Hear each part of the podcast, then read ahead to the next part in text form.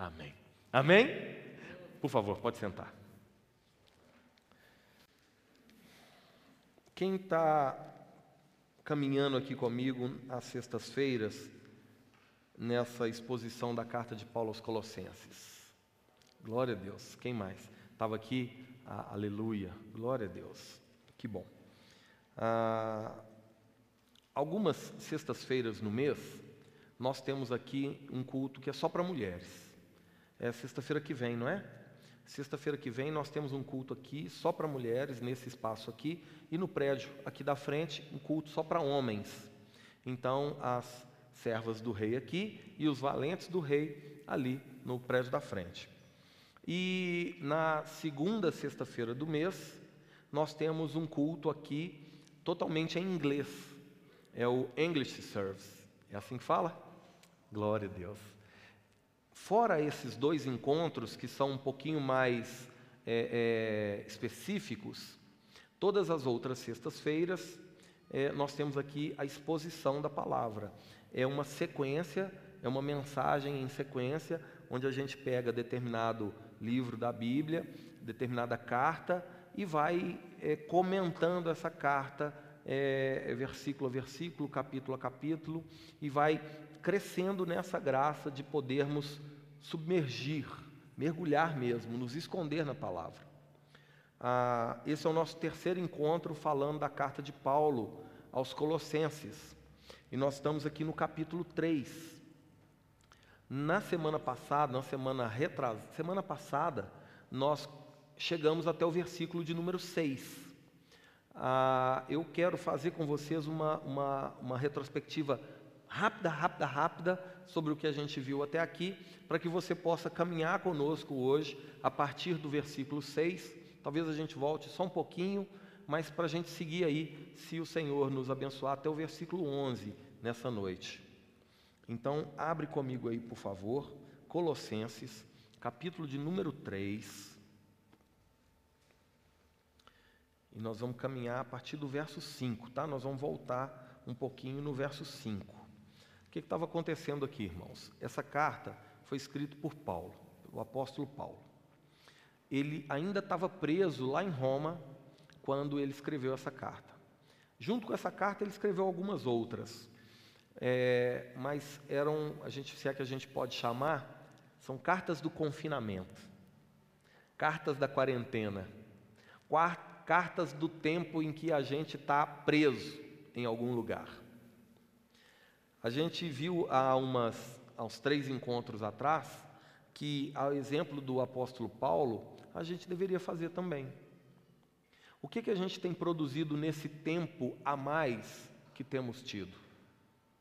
Será que a gente tem se disposto apenas a consumir conteúdo que não edifica ou a gente tem se disposto, se dado ao Espírito, né, ao Espírito Santo, como ferramenta para que um bom conteúdo seja gerado também. O que, você está fazendo? O que, você está vendo? O que, você está escrevendo? O que, que você está produzindo? Será que, conforme é essa carta de Paulo aos Colossenses, é algo que vai servir para bênção na vida de outras pessoas?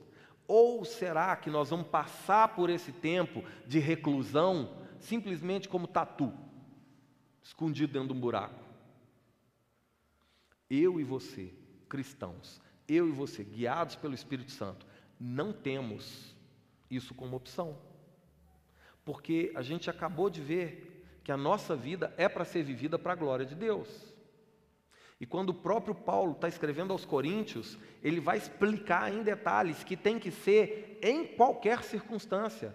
E ele fala isso assim: seja comendo, ou seja bebendo, ou seja fazendo qualquer outra coisa, fazei tudo para a glória de Deus. Até ficar na quarentena tem que ser para a glória de Deus. Talvez do seu WhatsApp, ao invés de ficar compartilhando meme, compartilhe uma palavra pega um vídeo lá da igreja de Três Corações, aqui da igreja de Varginha, lá da igreja de Belo Horizonte, uma mensagem e coloca lá no grupo da família, da sua família, daquele tio comunista que você tem. Quem não tem, né, gente? Vai que, por curiosidade, ele vai escutar aquilo e o Espírito Santo pega de jeito. Eu é que não vou limitar o agir de Deus através da minha vida. Eu quero ser ponte, irmãos, entre os homens e Deus, e nunca muro. O que eu puder fazer para levar adiante a palavra que salva, a palavra que cura, a palavra que liberta, a palavra que transforma, a palavra que perdoa, a palavra que nos traz vida eterna, eu quero fazer. Assim Paulo estava fazendo, estava preso em Roma.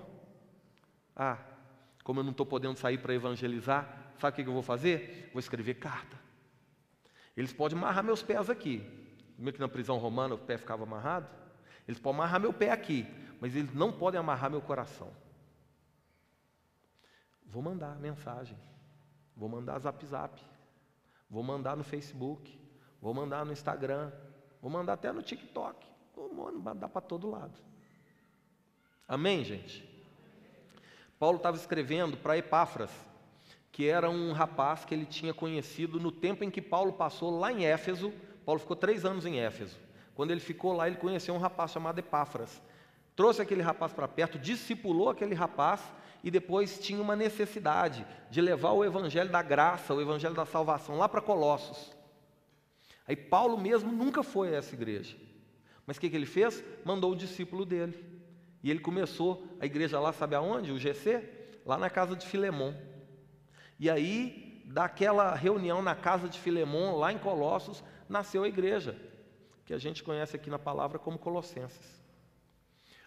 Aconteceu, irmãos, que começou a surgir no meio da igreja uma, uma doutrina herética que ensinava que Jesus Cristo não era Deus, que Jesus Cristo não tinha o poder que Paulo dizia que tinha, que Epáfras dizia que tinha, que Filemão dizia que tinha.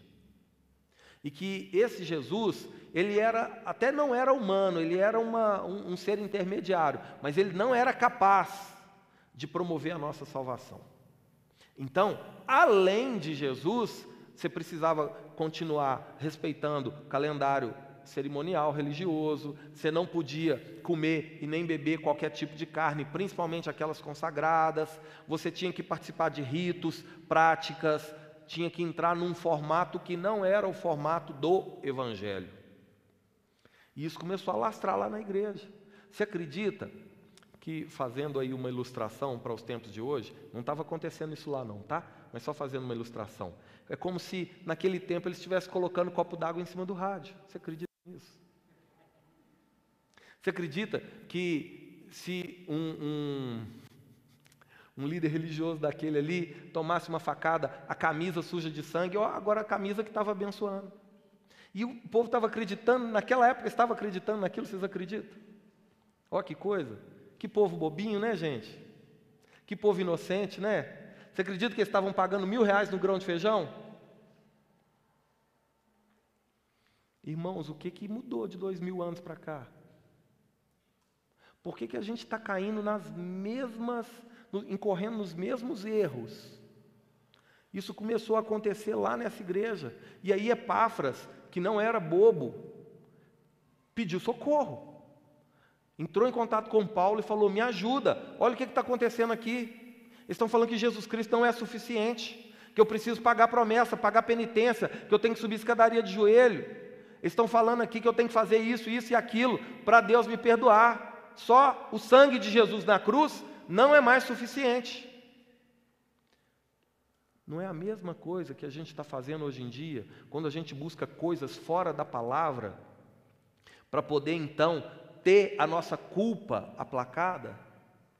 Não é a mesma coisa que a gente faz quando a gente se dispõe a sair da casa da gente e ir em outra cidade atrás de um tal de profeta que vai revelar meu CPF? A gente tem que parar com esse misticismo, era o que estava acontecendo naquela igreja. Pessoas andando atrás de movimento, pessoas andando atrás de coisas sem fundamento bíblico, para encontrar salvação que já está proposta em Jesus pela palavra. Sabia que é pela palavra?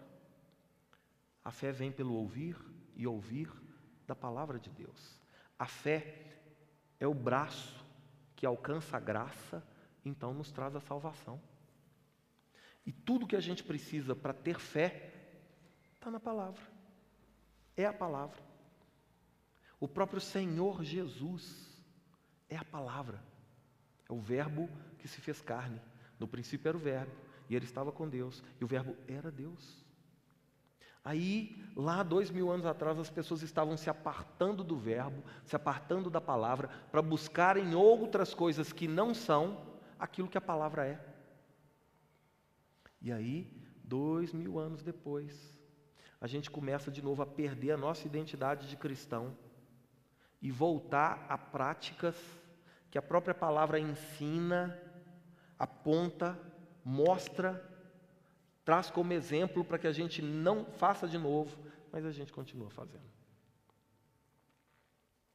Por isso é tão necessário voltar a pregar a palavra, irmãos. Eu quero, com isso que eu vou falar agora, mesmo correndo o risco de ser mal interpretado, eu quero tentar proteger o seu coração. Se você começar a assistir uma pregação, não importa onde for, e o que estiver sendo pregado do púlpito para as cadeiras não for a santa palavra do Senhor, levanta e vai embora na frente de todo mundo mesmo. Desse jeito assim mesmo. Levanta e vai. Porque nós não podemos mais continuar compactuando com esse tipo de prática.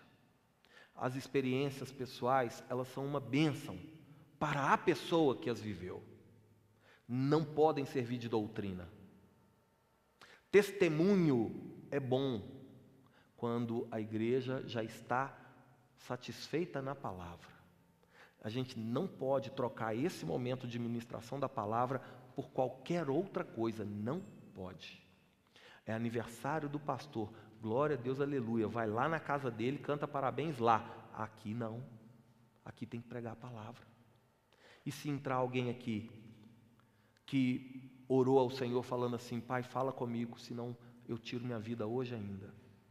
E chega aqui e é festa e chega aqui e é qualquer outra coisa que não a palavra que gera fé. Perdemos nós a oportunidade de fazer a vontade de Deus. Quem está me entendendo? Era sim mais ou menos isso que estava acontecendo lá na igreja aos Colossenses, Colossos. Para depois você poder se informar de mais detalhes, assiste as duas últimas mensagens tá, dessa sequência, tem mais detalhes ali, você vai, você vai compreender melhor. Esse texto de Paulo aos Colossenses, aqui do versículo 1 até o versículo 15, nós separamos em três blocos para a gente compreender melhor. E o primeiro bloco, que do versículo 1 até o versículo 4, é um bloco que fala sobre as, as ações que nós devemos ter é, como aqueles que pertencem a Jesus. Que tipo de característica que eu tenho que demonstra que eu sou cristão? E aí está do versículo 1 ao versículo 4, nós falamos isso na semana passada, só para recapitular rapidamente. Paulo traz algumas ordens ali. Eu não, não, não vou ler o versículo, não, tá? Depois você caminha, nós vamos ler a partir do versículo 5. Mas do versículo 1 até o versículo 4, Paulo está falando assim: que é para a gente buscar as coisas do alto. E na semana passada a gente viu que esse buscar as coisas do alto é buscar com real interesse de encontrar. É eu ir para a igreja a fim de verdadeiramente ouvir a palavra do Senhor. É eu estar disposto a, inclusive, ser confrontado pela palavra. E não viver com aquele, com aquele comportamento seletivo. Se eu se me agrada o que eu estou ouvindo, então eu vou ouvir. Se não me agrada, eu vou ouvir outra coisa. Meu irmão, se for a palavra, ouça. Pode não ser gostosa aos seus ouvidos, mas vai ser uma delícia para sua alma. Além de buscar, de, de insistir em ir atrás das coisas do alto, no versículo 2, Paulo está falando que a gente deve pensar nessas coisas do alto. Não, esse, esse pensar significa ter entendimento, e além de ter entendimento, significa concordar com as coisas do alto. E aí, semana passada, eu citei aqui o Agostinho de Pona, que diz que se eu creio da parte do Evangelho, se eu creio somente naquilo que eu gosto e aquilo que eu não gosto eu rejeito, então não é no Evangelho que eu creio, mas é em mim mesmo. Então eu tenho que não só buscar as coisas do alto, como também pensar, me ocupar com as coisas do alto. Isso são características daquele que tem Cristo como Senhor das suas vidas. Logo, é muito fácil você reconhecer um outro cristão. Vocês vão se identificar, vocês vão ter essa, essa simbiose quando se encontrarem, porque as coisas que buscam e as coisas que pensam são todas elas lá do alto. E é muito gostoso quando você encontra um outro crente. Você conversa de tudo, mas em tudo que você conversa, o centro é Jesus. Porque se o nosso Senhor Jesus não for nas nossas vidas Senhor de tudo, ele não será Senhor de nada. Ou verdadeiramente Cristo está em nós, ou nós não estamos em Cristo. Além disso, na semana passada, é, nós vimos a, a declaração de que Cristo é a nossa vida e quando Ele se manifestar, então nós também seremos manifestados com Ele. Isso em glória. Nós estamos aqui, 1 Coríntios, estamos aqui, Colossenses capítulo 3, verso 4. A, o resultado, o produto, ou o prêmio, ou qualquer outra coisa, qualquer outro nome que a gente quiser dar para a relação que a gente tem com o Senhor, ela é para a próxima vida, ela é para a vida eterna. Ela é a esperança da, da nossa caminhada como igreja, tem que ser a volta do Senhor e a nossa eternidade de vida com Ele. A gente não tem que ficar esperando a ah, Deus reconhecer o meu esforço aqui, me abençoar aqui e me fazer rico. O que é riqueza, irmãos? Tem muita gente andando atrás de ouro e prata. Vai morrer abraçado no ouro e na prata. Vai ficar junto com o ouro e com a prata. Para que, que eu preciso levar ouro para o céu? Se a Bíblia diz que até o chão lá vai ser de ouro. Ajuntai tesouro no céu. Lá, ladrão não rouba, traça não corrói palavra, Jesus está falando, quando ele fala sobre isso lá em Mateus 6, sobre o nosso relacionamento sincero com o Senhor. Sabe por quê? Porque a palavra ladrão lá de Mateus 6 é a mesma palavra usada para falsos mestres. Então, quando a Bíblia fala, quando Jesus fala para a gente cuidar de ajuntar tesouro no céu e não na terra, porque aqui o falso mestre rouba, o falso mestre te engana. O falso mestre vai fazer você perder isso aí. Mas quando a sua dependência, expectativa e esperança está no Senhor, você está juntando tesouro para o céu. Lá ninguém te toma, lá ninguém te rouba, porque lá também não vai ter mais choro, não vai ter mais frio, não vai ter mais fome, não vai ter mais sede. Amém? E era combatendo isso que Paulo estava aqui nos Colossenses, combatendo esse falso ensino, combatendo heresias que estavam sendo propostas, que estavam ensinando as pessoas a buscar coisas fora de Jesus Cristo, como se Jesus não fosse suficiente. Por isso, Paulo está falando assim: olha, para que a gente possa se preservar e para que a gente possa também saber quem é de Cristo e quem não é, quem não é de Cristo vai ficar buscando coisas dessa vida, desesperado pelas coisas dessa vida. Quem é de Cristo vai buscar as coisas de Cristo, lá do alto. Tira um pouquinho de retorno para mim, Eli, por favor. Só um pouquinho, por gentileza. Quem é de Cristo vai se ocupar com as coisas do alto. Quem não é de Cristo vai ocupar a mente e o coração com as coisas daqui. Aí sim vai entrar em desespero. Aí sim vai desanimar. Aí sim vai ficar pelo caminho. Ficar preocupado, irmãos, é normal, viu? A gente, enquanto estiver vivendo essa vida, a gente está sujeito às coisas dessa vida. Mas desespero, que é perder a esperança, isso não é para crente. A nossa esperança está em Cristo. Sim ou não? E Cristo é inabalável. A palavra diz em Hebreus que Ele é o mesmo ontem, hoje e será o mesmo para sempre. Se, se a minha esperança está naquele que é eterno, a minha esperança também é eterna.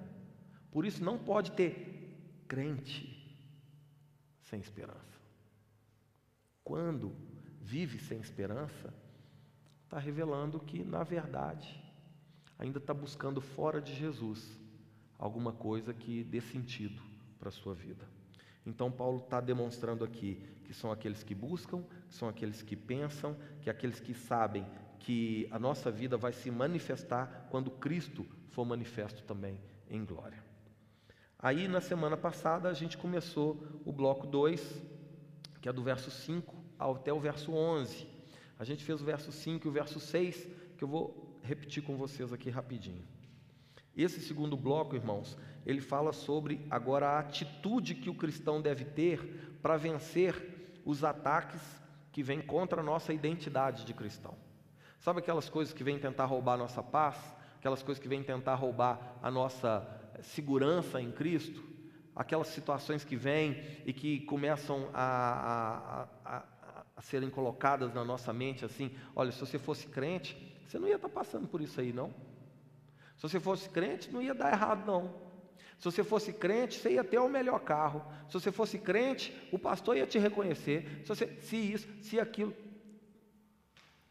Tudo coisas que apontam para o homem, que não aponta para Cristo. Tudo coisa para essa vida. Tudo coisa para fazer essa vida que a gente vive ser melhor do que a vida que está por vir. Eu gosto muito de filme, né, gente? A Lila fica brava comigo, que às vezes eu chego cansado de noite e eu vou assistir um filme. Porque é bom, minha cabeça tchum, dá uma descansada. Aí os meninos juntam tudo comigo lá no sofá para a gente assistir junto. Aí ela fica mais brava ainda. Mas esses dias a gente estava assistindo um filme assim, tranquilo, um filme de guerra. o Rafa, não. E aí é um filme assim que falava sobre o ataque que os Estados Unidos sofreu no 11 de setembro e o primeiro pelotão americano que foi para o Oriente Médio para poder retaliar aquele ataque. Ah, chama Doze Heróis o filme. Não tem nada de filme cristão, não, não é. Só que olha o que aconteceu no meio do filme, a fala que teve no meio do filme. Teve um momento lá que o capitão americano, ele ele estava junto com o, o a milícia é, que estava tentando tomar o poder de, de terroristas. E esse, esse pelotão americano estava ajudando essa milícia a fazer isso, a reconquistar a cidade. E aí eles se escondem numa caverna para esperar, dar o horário de ir atacar. Aí o, o, o capitão americano está conversando com, com o chefe dos milicianos, e aí ele fala assim: não, a gente não pode fazer esse ataque porque nós vamos perder pessoas, as pessoas vão ser atingidas e nós estamos despreparados, eles têm tanque, a gente só tem cavalo, não vai dar certo. Aí olha o que, que o cara vira para ele e diz assim: sabe por quê que você acha que não vai dar certo? É porque você é só um soldado, você segue ordens, você tem um monte de gente acima de você, acima de mim só tem Deus. E isso faz de mim um guerreiro e não apenas um soldado. Agora, você está tão preocupado com essas coisas que há de perder, porque vocês, aí apontando para o Ocidente, né? Porque vocês dão muito mais valor para essa vida que vocês vivem hoje do que para aquela vida que está por vir. Não é verdade? Ser crente nos dias de hoje se tornou tão gostoso.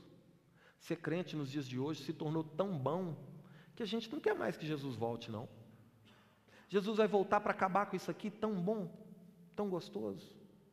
Por causa disso não se fala mais sobre a volta de Jesus.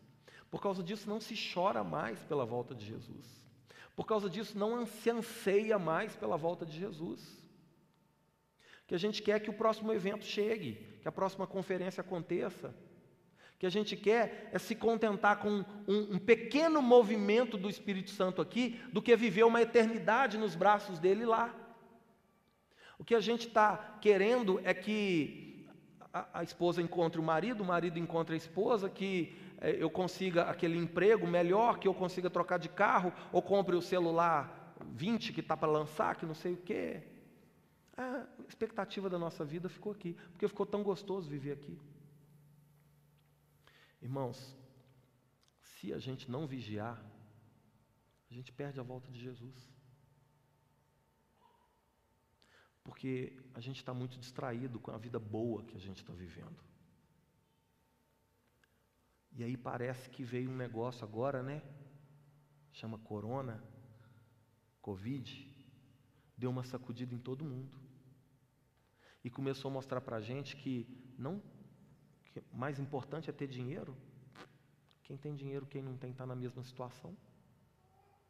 Título? Não, mas título é mais importante. O cara ser vice-deus aqui na terra é melhor do que ser só um, um né, um diácono. Oh. Estão iguais. Iguais.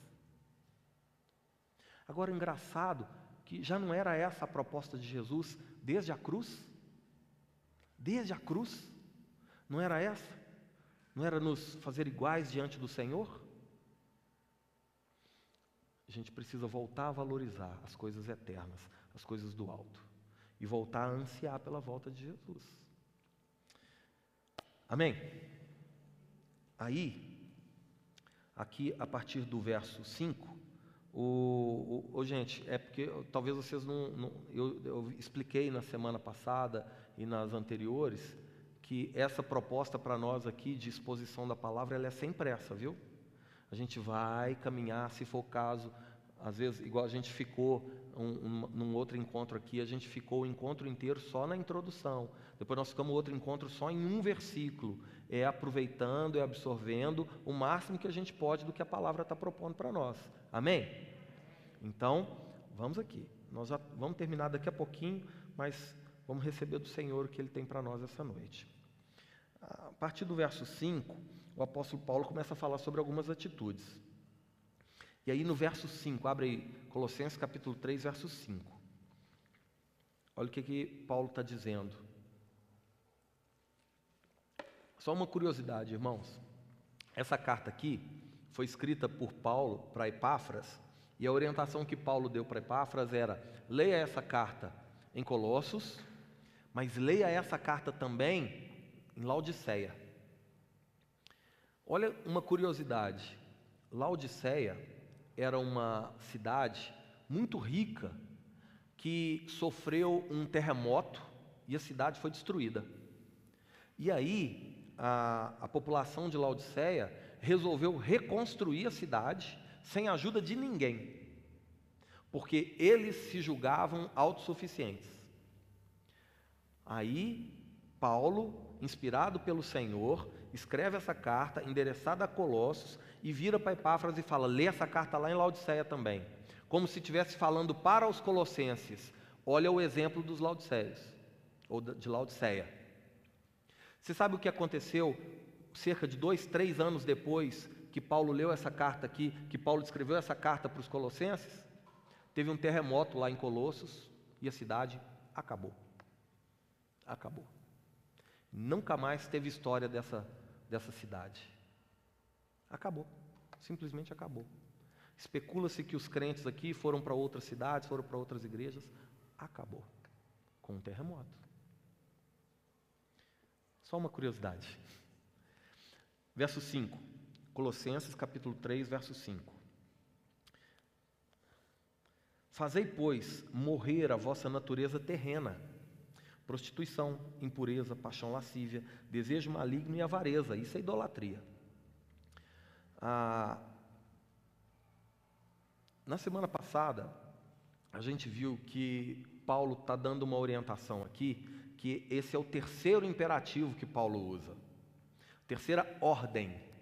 O tempo verbal do grego aqui escrito, irmãos, é uma ordem. Ele disse: buscai é uma ordem, não é? Não, Paulo não estava dando opção, ele estava dando uma ordem. Se é crente, busca as coisas do alto. Ele estava dando uma outra ordem. Se é crente, pensa nas coisas do alto, se ocupa com as coisas do alto. E aqui ele dá a terceira ordem, o terceiro imperativo. Ele diz assim: fazei, pois, morrer a vossa natureza terrena. Paulo não estava dizendo, deixa a velha vida morrer. Deixa os desejos da carne, não alimenta os desejos da carne, que eles vão naturalmente morrer de fome. Não era isso que Paulo estava dizendo. Paulo estava dizendo assim: vai lá e mata, vai lá e extermina. Olha o que, significa essa palavra, irmãos: fazer morrer. É... Essa morrer é a palavra necros, que significa mortificar, assassinar, privar de poder, destruir a base da força. É isso que Paulo está falando que eu e você devemos fazer contra aquelas concupiscências da carne que militam contra o Espírito Santo e tentam nos afastar da boa vontade de Deus. A gente tem que pisotear nessa carne, a gente tem que repudiar nessa paixão, dessa paixão mundana. É resistir com força. Aí semana passada eu dei um exemplo aqui bem radical, mas era bíblico. Continua sendo bíblico, né? O seu braço está te fazendo pecar? Chega em casa hoje, pega um serrote, serra ele. Que é melhor você ir para o céu sem um braço do que você ficar aqui com os dois. E aí você bota isso na conta de Jesus, foi ele que falou, não foi eu. Se o olho te faz pecar, arranca. É a mesma orientação que Paulo está dando. Faça morrer a natureza carnal que te impede de ouvir o Espírito Santo, de ser guiado pelo Espírito Santo, de viver para a glória de Deus. Para de brincar com as coisas desse mundo. Para de achar que é tudo de boa, que vai dar certo. Eu resisto, eu aguento, eu consigo. Não consegue. Se conseguisse, a Bíblia não mandava você resistir e não mandava você fugir. Quando é o diabo, sabe o que a Bíblia fala? Resiste. Fica firme, deixa ele vir, fica firme, resiste, pela fé resiste. Sujeita a Deus, resiste ao diabo, e ele vai fugir de você. Mas quando fala de libido, quando fala de questões sexuais, quando fala de paixão lascívia, de desejo maligno, quando fala dessas coisas que são idolatria, porque a adultério é idolatria, prostituição é idolatria, tudo isso é idolatria. Não dá tempo da gente entrar nesse assunto hoje, mas tudo isso é idolatria. Quando a Bíblia fala desse assunto, ela não está falando para você resistir, a Bíblia fala para você fugir. Por que será? Deve ser que, por causa da natureza que ainda temos em nós, essas coisas se tornam agradáveis e interessantes a nós. Por isso, não é para brincar. Paulo vai lá e fala assim: mata, sacrifica, extermina, não dá chance nem de brotar de novo, arranca pela raiz. Não deixa isso ficar, nem sombra disso, nem mancha disso. Para viver uma nova vida, para seguir adiante, além de buscar as coisas do alto, além de pensar nas coisas do alto, mata as coisas que te atrapalham a seguir nesse propósito. Quem está me entendendo? É isso aqui que o verso 5 está dizendo. É isso aqui que Paulo está orientando aos Colossenses por causa dessa doutrina. E por causa dessa doutrina que estava lá, que Jesus Cristo não era suficiente, as pessoas estavam buscando é, resposta em outras coisas: drogas, bebidas, sexo, a fim de satisfazerem-se e se livrarem do corpo mal para libertar o espírito bom. A doutrina do gnosticismo que estava sendo pregada lá dizia isso: o corpo é mal. Por isso, pode participar de orgia, pode ter duas, três mulheres, pode beber até cair. O corpo não vale nada, o corpo é só uma prisão. Vamos deitar e rolar. Olha o que, que Paulo está dizendo. Não façam assim. Não façam assim aquilo que for impedir vocês de verdadeiramente viver uma vida santa, viver uma vida reta, viver uma vida digna diante do Senhor, é isso que vocês devem fazer. Amém? Ah, a gente viu que o verso 6, Paulo está dizendo que é por essas coisas que vem a ira de Deus. A ira de Deus vem não por causa desses pecados em si, a ira de Deus vem por causa da desobediência. Porque nós temos sido orientados desde sempre pela palavra do Senhor, pelo Espírito Santo, que a Bíblia diz que nos ensina todas as coisas e nos faz lembrar de tudo aquilo que Jesus nos ensinou, a vivermos de forma a vencer a carne. Então, a ira de Deus vem com relação à desobediência. Amém?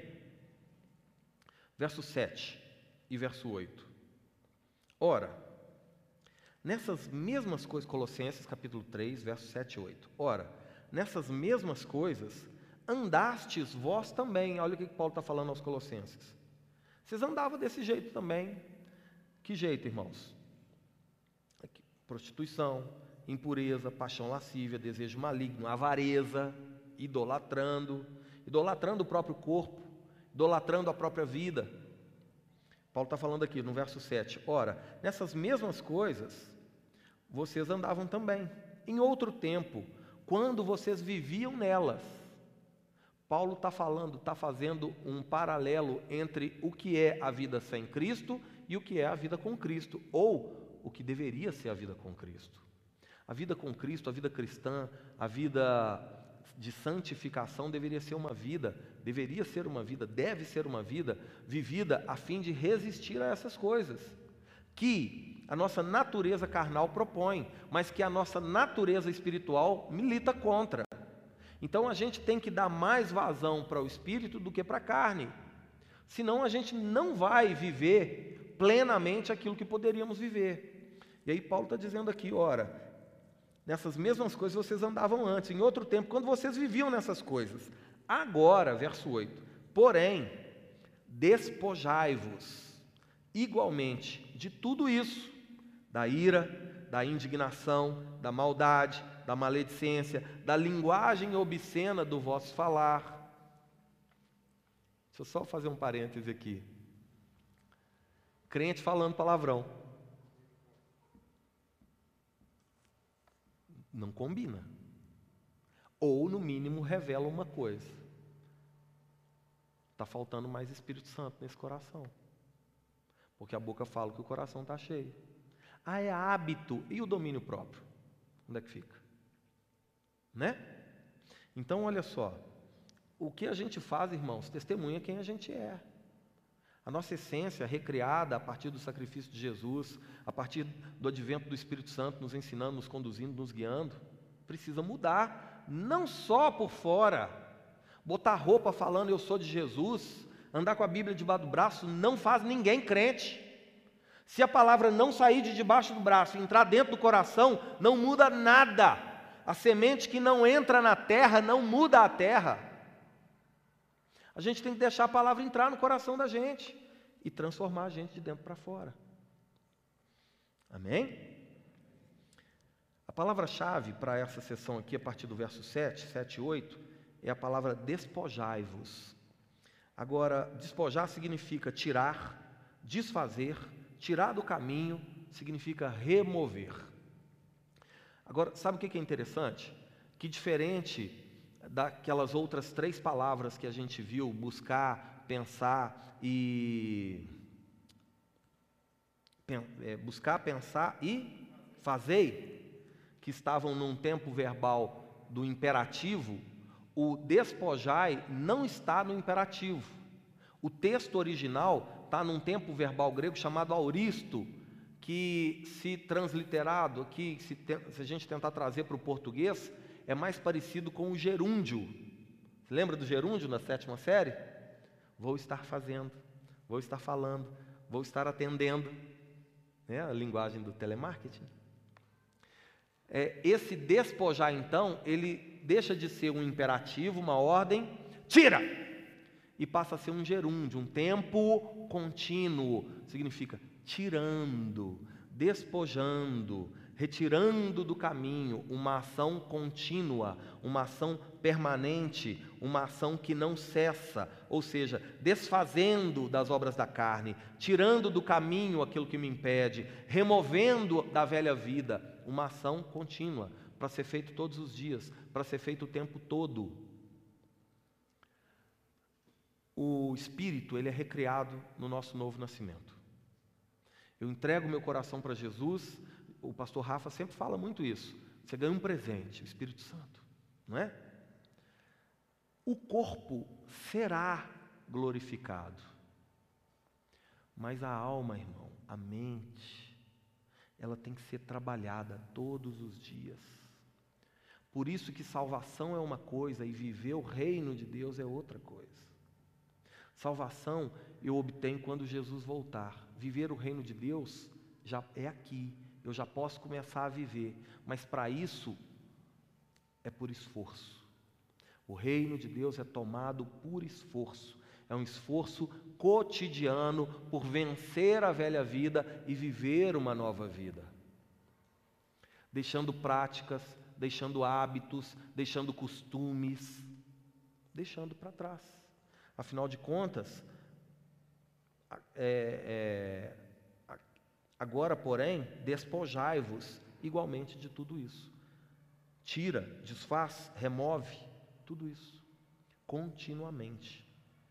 Significa que precisa ser uma ação constante da nossa parte.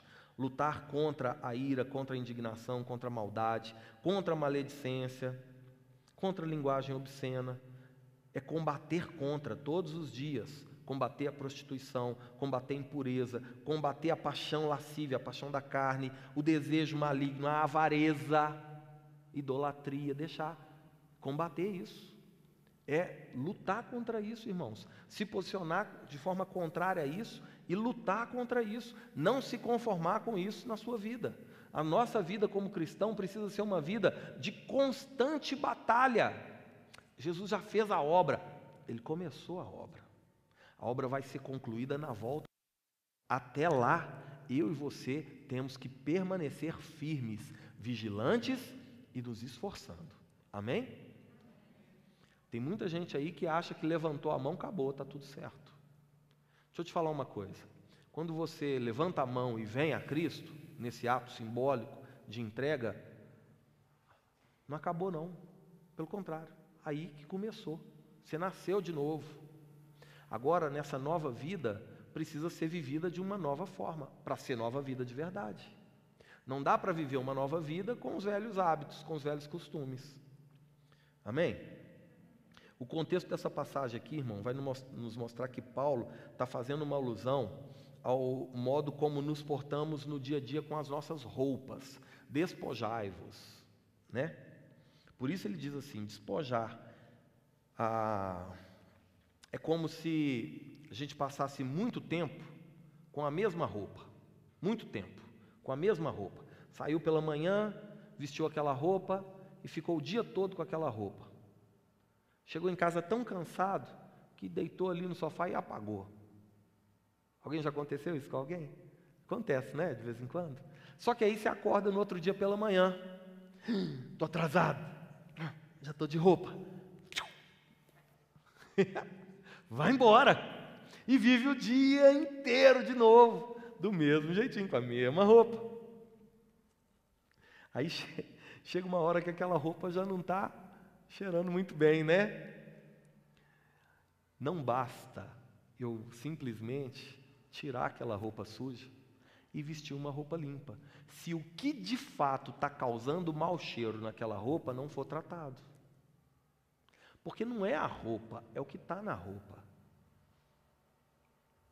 Não são aquelas ações, mas é o que está motivando aquelas ações.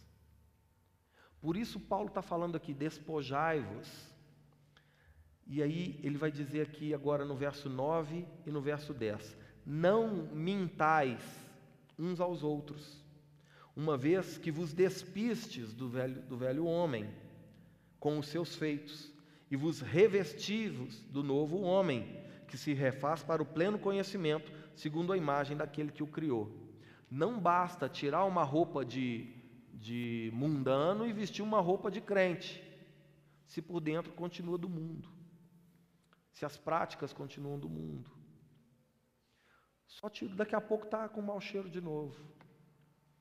E aí, Paulo está dizendo que isso é uma mentira no corpo, é uma mentira de uns para com os outros porque olha e por fora tem uma aparência de piedade e de santidade, mas por dentro ainda está mal cheiroso. Sabe que tem um momento que Jesus se depara com essa situação? Você vai ver lá em Marcos capítulo 11, Jesus estava caminhando, é, indo para Jerusalém, e a Bíblia diz que Jesus estava com fome. Aí ele passou de frente de uma figueira e viu que a figueira estava cheia de folhas.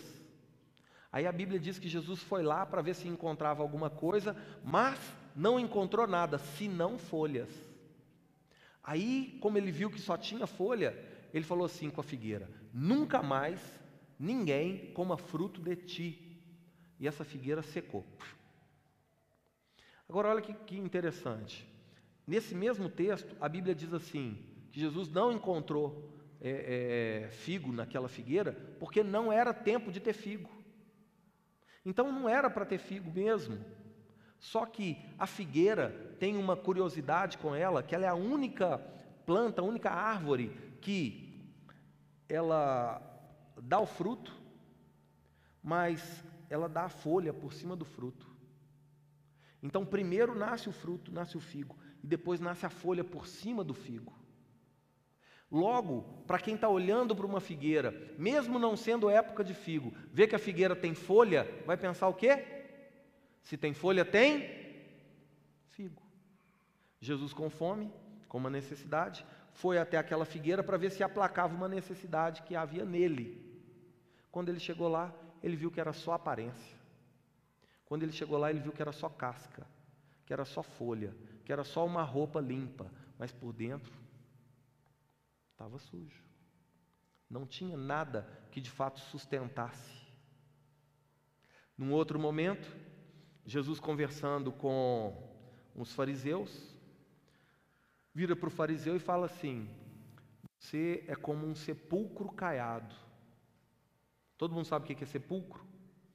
Sepulcro é um túmulo, é uma tumba. Caiado porque foi pintado. Por fora está bonito, está pintadinho, parece limpo, mas quando entra lá, está podre, é lugar de morte não há vida. Esse é o alerta de Paulo aos Colossenses, para todos aqueles que vão buscar fora de Jesus uma tentativa de se santificar, uma tentativa de se tornar piedoso, uma tentativa de se mostrar santo, mas sem que de fato se, se disponha a viver como santo. Não é o que está por fora que importa, é o que está por dentro. Por isso ele vai dizer aqui no verso 9: Não mintais uns aos outros, uma vez que vocês já retiraram a roupa de velho homem e agora e, e, os, e as suas práticas e agora vestiram a roupa de novo homem. Essa, essa, esse revestimento de novo homem, ele se refaz para o pleno, pleno conhecimento, segundo a imagem daquele que o criou. Quem que é a imagem daquele que nos criou? Jesus. Logo, para que de fato eu me torne nova criatura, eu preciso buscar conhecer a Jesus. Porque quanto mais eu conheço a Jesus, mais eu me torno parecido com Jesus. E aí não é apenas por fora, mas passa a ser também por dentro. E assim, de fato, eu vou poder viver uma nova vida ao lado do Senhor. Amém? Declarar que foi lavado por Cristo, mas continuar a viver com a roupa suja do velho homem é pior do que não ter sido lavado. É mentir a uns aos outros sobre a soberania de Cristo, é declarar que ele não tem poder suficiente para fazer a obra na minha vida. Quando eu vou a Cristo, mas continuo vivendo como eu vivia antes de Cristo, você sabe o que eu estou testemunhando para o mundo? Jesus não tem poder, não. Jesus não dá conta, não, não me mudou. Eu mentia, continuo mentindo. Eu roubava, continuo roubando. Que diferença que foi? Que diferença que há em Jesus na sua vida? Por isso é que Paulo está combatendo esse falso ensino lá dentro, lá dentro da igreja, que estava dizendo que, olha, não é, não é só Jesus, não. Vamos fazer outras coisas aqui que vai dar certo também. Não vai. Amém, gente? chamar o pessoal do louvor aqui, tão bonitos para cantar. Nós caminhamos aqui até o versículo 10. Com a graça do Senhor, a gente vai até o 15 no nosso próximo encontro. Amém? Por favor, fica de pé no seu lugar.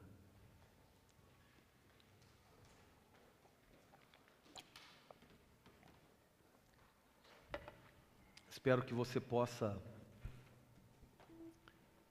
deixar a palavra de Deus trabalhar o seu coração, a fim de gerar uma transformação verdadeira. Toda a palavra de Deus é apta para o nosso ensino, para a nossa exortação, para a nossa correção, porque é a própria expressão do amor de Deus a nós. A exemplo do que já foi vivido e não precisaria ser vivido novamente por nós. Para isso, a gente precisa se render à palavra. Para isso, a gente precisa crer na palavra. É tão triste quando alguém vem diante da palavra e fica com o coração assim: Fulano devia estar aqui. Ele tinha que ouvir isso. Mas olha que curioso. Não foi Fulano que Deus trouxe. Foi a mim e a você. A palavra de Deus ela não volta vazia, irmãos. Se ela não encontrar fim em você, ela certamente vai encontrar fim através de você. Mas o propósito vai ter a ver contigo, porque foi você que o Espírito Santo trouxe. Talvez você vai levar essa palavra adiante, através do discurso, através do testemunho, através de um compartilhar, mas vai levar adiante. E através da sua vida, a obra vai ser feita na vida de outros, mas precisa passar por nós, precisa passar por você. Mas no mínimo, cada um de nós deve levar em consideração o motivo pelo qual o Espírito Santo nos trouxe, a ouvir o que ele quis nos falar. E que aquilo que ouvimos seja também guardado, e que aquilo que guardarmos se torne precioso. Porque a gente só guarda o que tem valor. O que não tem valor a gente dispensa. Não dispense a palavra. Não dispense o Espírito Santo. Deixa ele mudar a sua vida. Amém? Nós vamos cantar essa canção e daqui a pouquinho a gente vai orar e concluir por hoje.